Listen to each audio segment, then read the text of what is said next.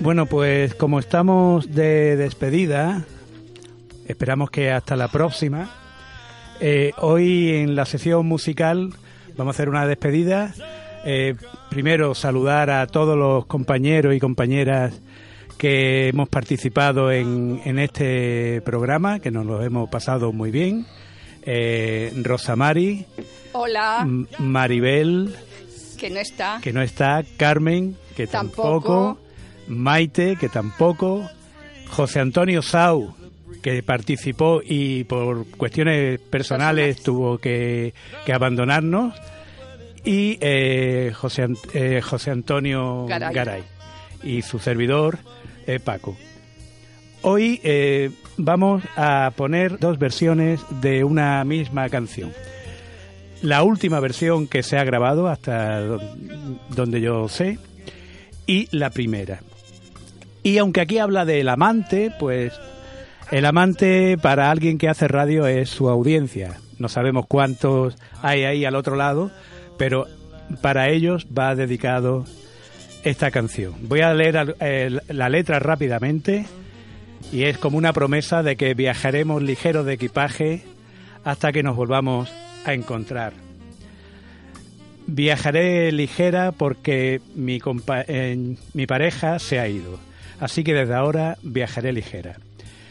Él dijo adiós y se llevó mi corazón, así que desde hoy viajaré ligera.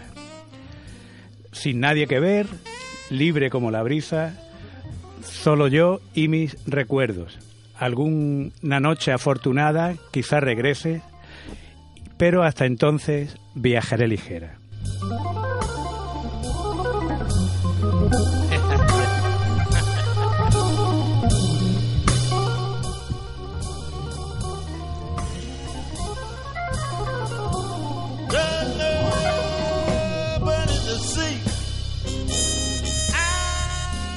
Bien, la primera versión que estamos escuchando es de este mismo año, 2018, y pertenece a Van Morrison. Van Morrison nació en 1945 en Belfast. A los 15 años dejó su estudio para unirse a una banda local y poco después, muy poco después, eh, formó su propio grupo Them y tuvo un éxito rotundo con una composición propia que, eh, cuyo título es Gloria, un tema que versionaron los Doors y que también versionó muy particularmente Patti Smith. Buscador incansable funde el rhythm and blues con el jazz, con el blues y con el folk celta, pero siempre con esa voz característica que yo particularmente no sé por qué asocio a Prados Verdes.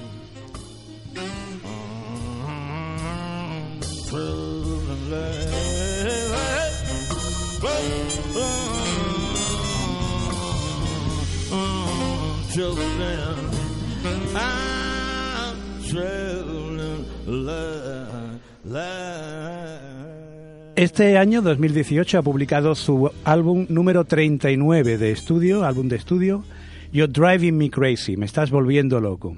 Y cuenta con la colaboración del cuarteto de Joey De Francesco, que toca eh, indistintamente el Hammond B3, el órgano, y eh,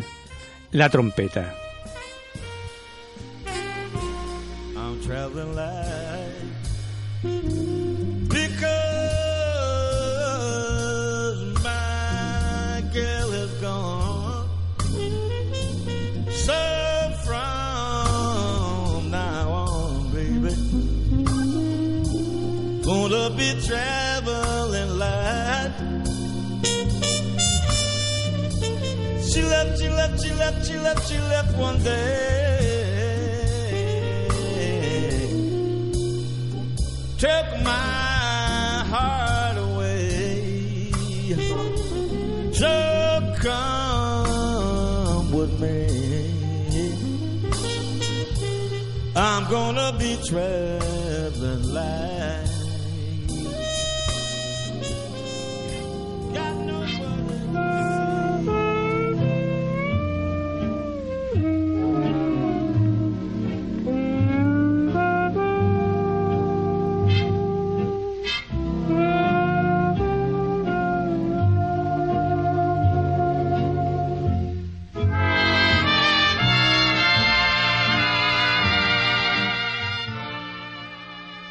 Y bien, lo que oímos ahora es la primera versión de este tema, Traveling Light, grabado el 12 de junio en Nueva York, el 12 de junio de 1942. Los compositores del tema eran Trami Young, un trombonista, Jimmy Mandy, que también estaba a cargo de los arreglos, y el letrista Johnny Mercer. La interpretación corre a cargo de la orquesta de Paul Whiteman, del cual ya hablamos aquí, en el espacio de Leonard Bernstein. Y en los créditos es un sello, es un disco del sello Capitol, un disco de 78 revoluciones por minuto, el, el original de 1942. En los créditos aparece Skip Layton al trombón y Lady Day. Lady Day es el seudónimo de Billie Holiday. No aparecía como Billie Holiday, quizá por temas contractuales, pero aparecía como Lady Day, que fue el apodo que le dio su gran amigo el saxofonista tenor que también participa en esta grabación, Lester Young. Billie Holiday nació en 1915, eh, su padre era guitarrista de jazz profesional y abandonó a su madre cuando ella era aún un bebé. Con apenas 12 años trabaja de limpiadora en un burdel y allí empieza a escuchar a los grandes del jazz de aquel tiempo. Su debut discográfico lo fue con Benny Goodman, nada menos que Benny Goodman, en 1933, con apenas 17 años.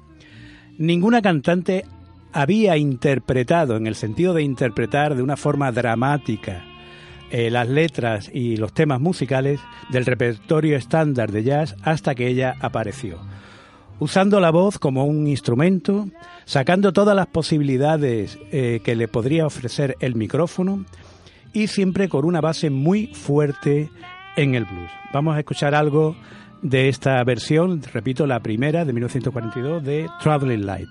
Viajaremos ligeros de equipaje hasta que en la siguiente temporada nos oigamos de nuevo. Hasta siempre.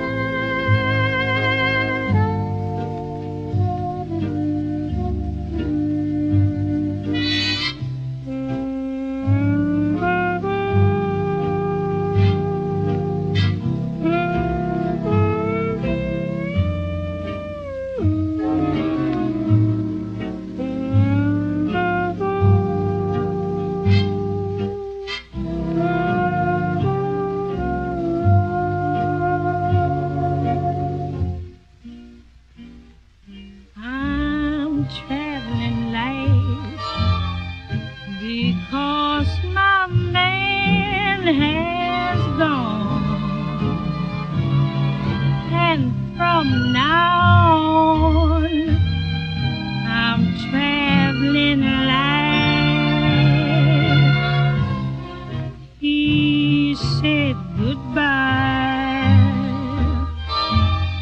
and took my heart away. So from today.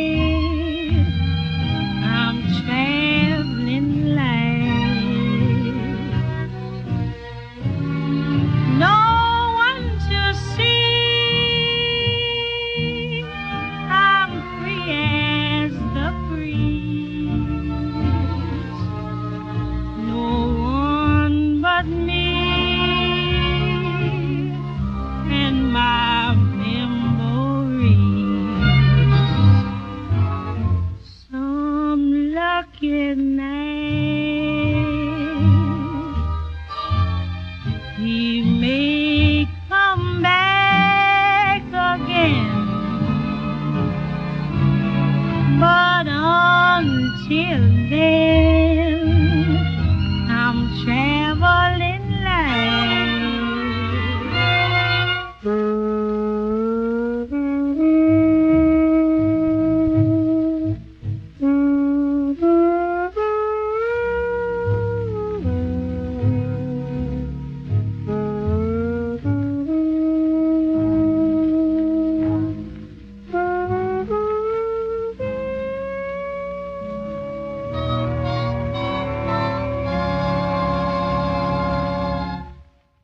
quería hablar sobre Billie Holiday y deciros que lamentablemente también tenía una nació en 1915, es de decir que allí en los Estados Unidos a los negros se les veía mal. Ella, por ejemplo, no podía entrar al teatro por la puerta principal y la metían en un cuarto, creo, oscuro, ahí lejano, hasta que salía a la sala. De verdad que eso a mí me, me pone los vellos de punta.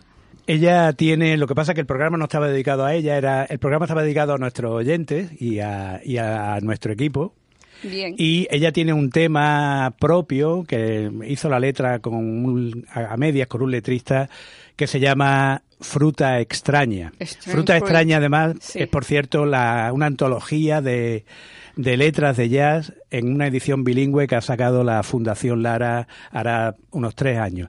Y en esa letra de Fruta, fruta Extraña dice eh, frutas extrañas eh, cuelgan de los árboles del, del sur y se refiere a cuando linchaban a los negros y los dejaban allí a que, a que lo, lo dice la letra, a que los, los cuervos los terminaran de devorar tuvo una vida bastante desgraciada. Sí. Pero bueno, eso es, para dedicar un ciclo completo a, la gran Billie Holiday, que es la primera gran cantante de jazz propiamente dicho, cuando ya el jazz se separa un poco de lo que es la, el repertorio de la, o la forma de interpretar de lo que eran los temas propios de las revistas musicales. En cuanto a Van Morrison, él tuvo muchas ventajas, porque era hijo único, su madre fue cantante en la juventud, además le, le regalaron una guitarra acústica a los 11 años, su padre. Bueno, es que un montón de cosas. Él tuvo todas las ventajas, así que como dos personas tan valiosas pueden ser de ámbitos tan distintos. Sí, además Van Morrison mm, toca todos los estilos, pero siempre es Van Morrison porque tiene una voz mm, inigualable, inconfundible. Aquí yo no he podido ir a verlo porque trabajaba por la tarde. Aquí al, Cervantes creo que ha venido ya en, en tres ocasiones. A ver si vuelve a pasarse y podemos, podemos verlo. A mí lo que me ha sorprendido, la verdad que perdona mi cultura, Paco, es eh, que era irlandés. Yo nunca lo había identificado con Irlanda, te lo puedo asegurar. No sé por qué siempre tenía la idea de que era... No, pues tiene, tiene incluso eh, algún álbum, no sé cuántos, con un grupo de folk, rock, así un poco, los Chieftains, que son eh, irlandeses, hacen folk celta. Sí, pero siempre tenía la idea que era inglés y mira por dónde hoy me debo una cosa nueva, que era irlandés. De Belfast. bueno, no sé yo, si habría que preguntarle a él si se siente irlandés o británico, pero vaya, eso ya daría para la parte de Irlanda eso ya daría para otro ciclo. bueno, yo creo que algo de Irlanda llevaba en la sangre porque cantaba canciones lo lleva, lo de lleva. Irlanda.